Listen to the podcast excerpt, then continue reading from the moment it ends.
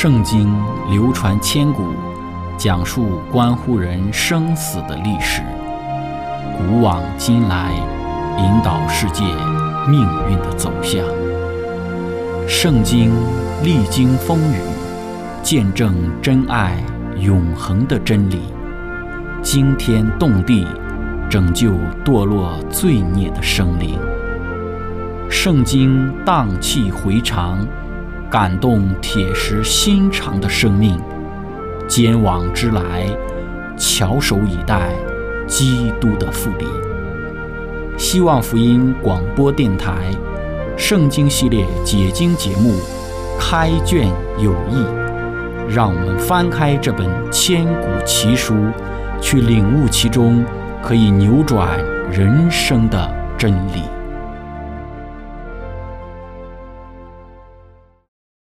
亲爱的听众朋友，平安！欢迎您收听《圣经解经》节目《开卷有益》，我是您的朋友志成。今天我们学习《圣经·创世纪》的二十五章九到第十八节。经上记着说，他两个儿子以撒、以实玛利把他埋葬在麦比拉洞里，这洞在曼利前赫人所辖的儿子以弗伦的田中，就是亚伯拉罕向赫人买的那块田。亚伯拉罕和他妻子撒拉都葬在那里。亚伯拉罕死了以后，上帝赐福给他的儿子以撒。以撒靠近比尔拉海来居住。撒拉的使女埃及人夏甲给亚伯拉罕所生的儿子是以实玛利。以实玛利儿子们的名字按着他们的家谱记在下面。以实玛利的长子是尼拜约，又有基达、亚德别、米比山、米施玛、杜马、马萨、哈大、提马。宜突、拉菲施、基迪马，这是以实玛利众子的名字。照着他们的村庄营寨做了十二族的族长。以实玛利享受一百三十七岁，气绝而死，归到他列祖那里。他子孙的住处在他众弟兄东边，从哈菲拉直到埃及前的舒尔，正在亚述的道上。亲爱的朋友，今天我们一起学习的主题是以撒和以实玛利。开始学习之前，我们一起聆听一首诗歌：“耶和华，你是我的神。”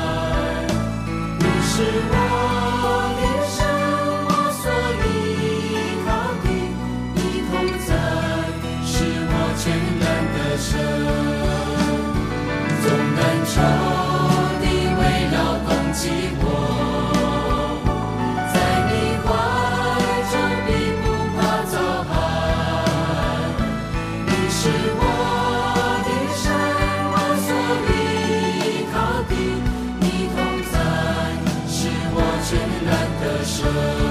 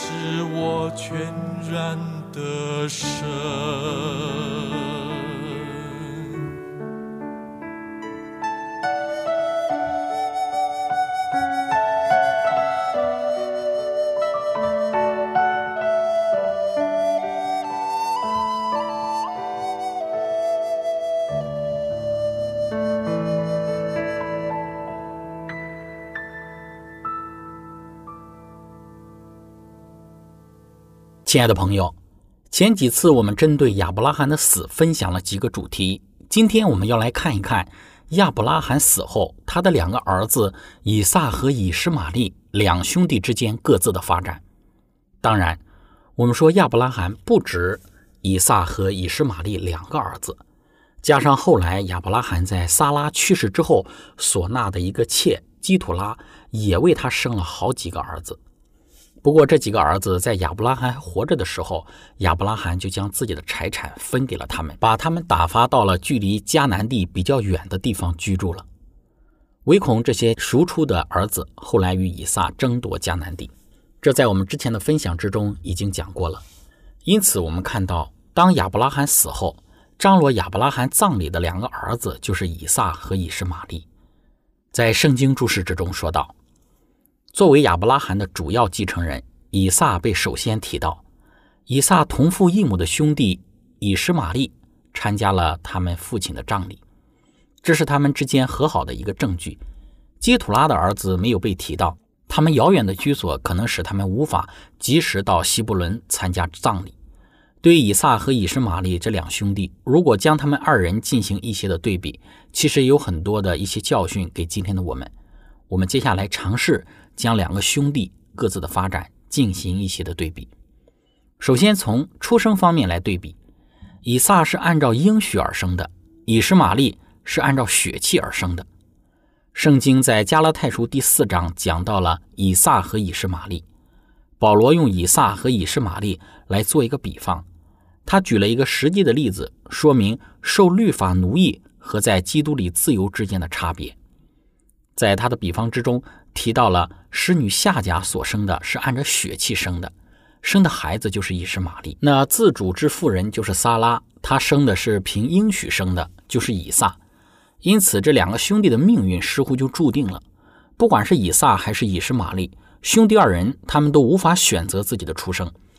我们说，在我们的人生之中，有许多事物，我们可以运用我们自己的自由选择权来做出我们的选择。比如，我们可以选择我们的婚姻，选择我们做什么样的工作等等。但是，也有许多的事物是我们没有办法选择的，例如我们的性别、出生的家庭、出生的时间等等，都是我们不能选择的。那么，对于以撒和以实玛利，他们二人的出生是他们无法选择的。以实玛利就是使女夏甲所生，而以撒就是凭应许由亚伯拉罕的结发妻子莎拉所生。兄弟二人的命运。因为出生的不同而有很大的分别，亲爱的朋友，这或许让我们感到很不公平。为什么使女生的以实玛利就没有像撒拉所生的以撒那么样的显得尊贵？这是令我们感到费解的事情。但是，当我们去看这个世界中更多的出生于不同国家、不同家庭的人时，我们看到这并没有什么不公平。虽然我们不能够选择我们出生在什么样的家里。但是我们却可以选择我们要做什么样的人。有许多身在贫民窟的人，却成为世界上的伟大人物；而出生在富裕家庭中的人，后来却成了穷凶恶极的犯人。同样的，也有一些出身贫民窟的人，并不意味着一生都要作恶；而出生在富裕家庭里面的人呢，也并不意味着一生都是行善。因此，亲爱的朋友。当我们为自己不能够选择自己的出生而困惑之时，我们不妨在我们可以做出选择的事情上，选择做一个正直的人，选择接受基督的救赎，成为跟从基督的人。不管是以撒还是以实玛利，他们都有相同的机会接受亚伯拉罕的信仰，也都有相同的机会选择亚伯拉罕所侍奉与敬拜的上帝。在今生的身世上，他们无法选择，但是却可以在今生选择做一个什么样的人，将来承受永恒的生命。因为今生不过是永生的一个前奏，永恒的生命如何，需要由今生来做出决定。因此，我们不必感慨为何以撒与以实玛利的人生如此的不同。从对永恒生命的选择这个角度来看，二人的选择是平等的。亲爱的朋友，我们再来看从第二个方面，对以撒和以实玛利的人生来做一个对比。我们从二人的婚姻的选择上来对比。不管兄弟二人如何，那么在自己的婚姻上，他们有自己选择的权利。但是两个人在婚姻上的选择却有很大的一个不同。当以撒渐渐长大的时候，我们知道夏甲就作为以实玛利的母亲，母子二人就对以撒进行嬉笑，因此夏甲母子就被撒拉要求让亚伯拉罕赶逐出去。对于这一对被赶逐出亚伯拉罕家庭的母子，上帝也应许以实玛利。要使他以实玛利的人生成为大族，成为有影响力的民族。后来，以实玛利就和自己的母亲夏甲住在了旷野。夏甲就为以实玛利选择了一个妻子，而这个妻子是埃及人。对于以实玛利而言，他母亲在给他选择妻子的事情上，他似乎表现出了顺从。但是如果以实玛利是一个像他父亲亚伯拉罕一样敬畏上帝的人的话，他会做出反抗的，或者最起码的，他应该选择一个认识上帝的人作为自己的妻子。但是明显的，以实玛利没有对他的母亲给他选择的妻子做出任何的反对。或许里面有以实玛利对于自己母亲尊敬的成分，但是无论如何，婚姻对一个人的影响是非常大的。因此，以实玛利或许不应该全权交给自己的母亲来去主导自己的婚姻。成为与外邦人结合、不与真神上帝联合的人。相反的，我们看以撒的婚姻就有许多的不同。亚伯拉罕为以撒的婚姻做了许多的准备，而且亚伯拉罕也非常重视以撒的婚姻选择。之前我们分享到，亚伯拉罕差遣自己的老仆人以利以谢去往哈兰，自己的本地本族富家选择一个女子作为以撒的妻子这一件事情上。我们能够充分的看出亚伯拉罕对于以撒婚姻的看重，但同时以撒也对于自己的婚姻有很多的祷告。以撒知道自己的父亲在包办自己的婚姻，但是他也不断的为自己的婚姻而祷告。我们讲到了青年人在选择自己的另一半时，一定要加倍的祷告。如果平常是每天两次祷告的话，现在就要每天四次的祷告，祈求上帝对于自己婚姻的带领。因此，在将以撒和以实玛利的婚姻做出对比的时候，虽然兄弟二人的婚姻，一个是由自己的母亲包办，一个是由自己的父亲包办，一个是由不敬畏上帝的下家来做出选择，另外一个是由信心之父亚伯拉罕进行选择。但是在各自婚姻的选择之中，以撒有在为自己的婚姻祷告，而以实玛利圣经之中则没有记载，这就导致了两个人在后来信仰上。有很大的分歧，因此，亲爱的朋友，我们从中所得到的教训，就是在不能选择的情况之下，我们还有的选，那就是选择祷告。在我们的人生中，有许多时候是由不得我们来选择的。在当时以实玛利和以撒的时代，自己的婚姻是由不得自己选择的。但在这样的情况之下，以撒的选择是祷告。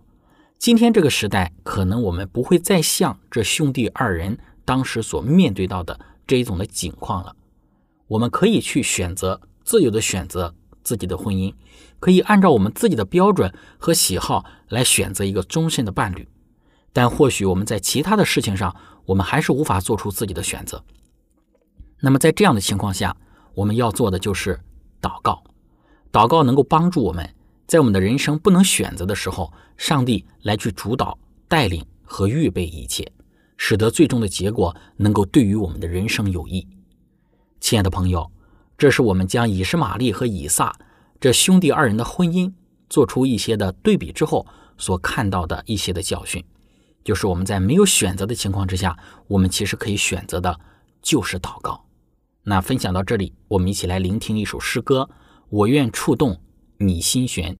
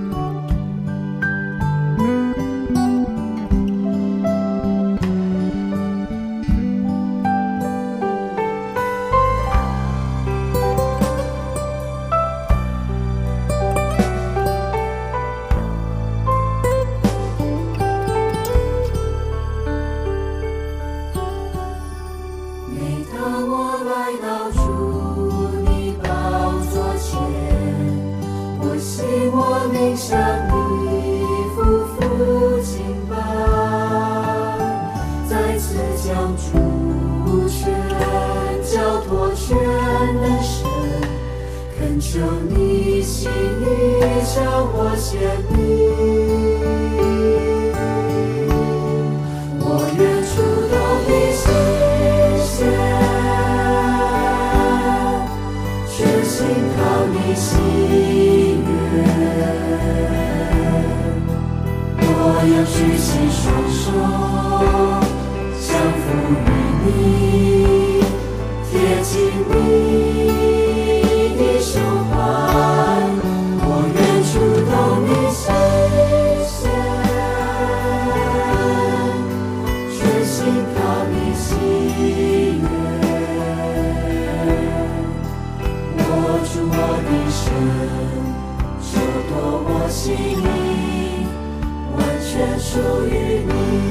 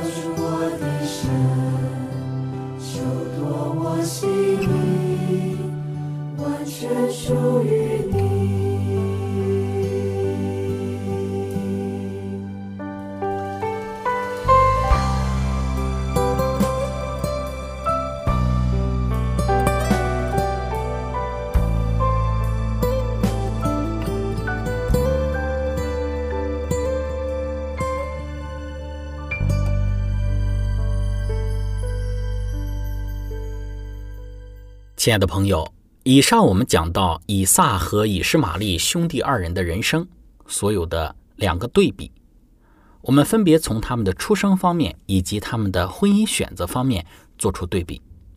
他们的出生是他们自己无法所选择的，但是他们却可以在出生之后选择做什么样的人。他们的婚姻也不是自己能够选择的，因为在当时的背景之下，婚姻是由父母包办的。但是他们却可以选择，就是祷告上帝对于自己婚姻的带领。我们从这两个方面的对比可以看到，在看似似乎没有选择的人生之中，总是还有许多我们可以选择的空间。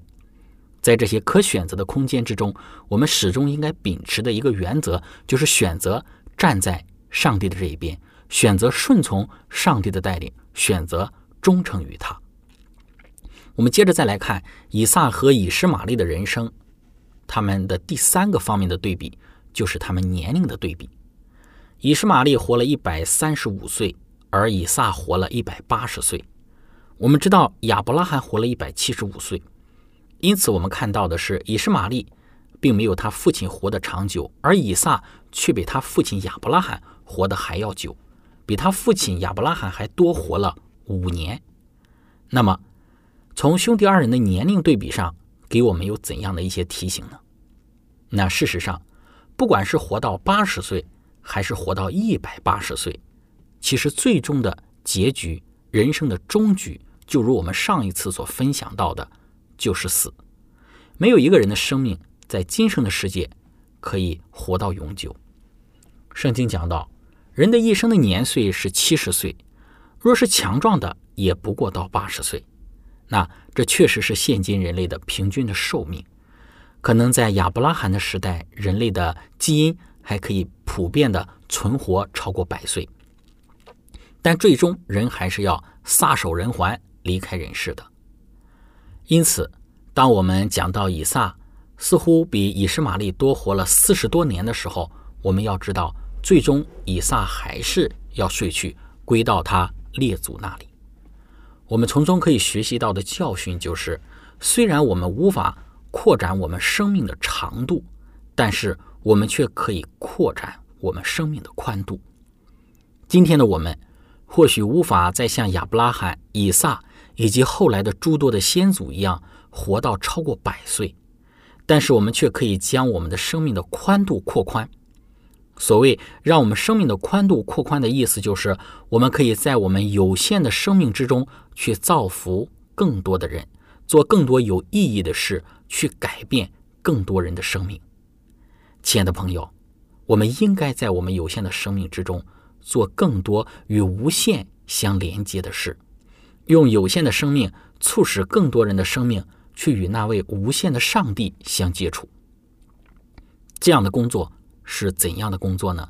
就是在我们的生命之中，尽力的去学习基督的样式，更多的去效学他的榜样，更全面的去表达他对于世人的爱。如此的生活，就是一个拓宽、扩展自己生命宽度的生活。有许多在世人眼中的小人物，就是用这样的一种精神，感动了许许多人的生命。使他们认识了基督，活出了生命的意义和价值。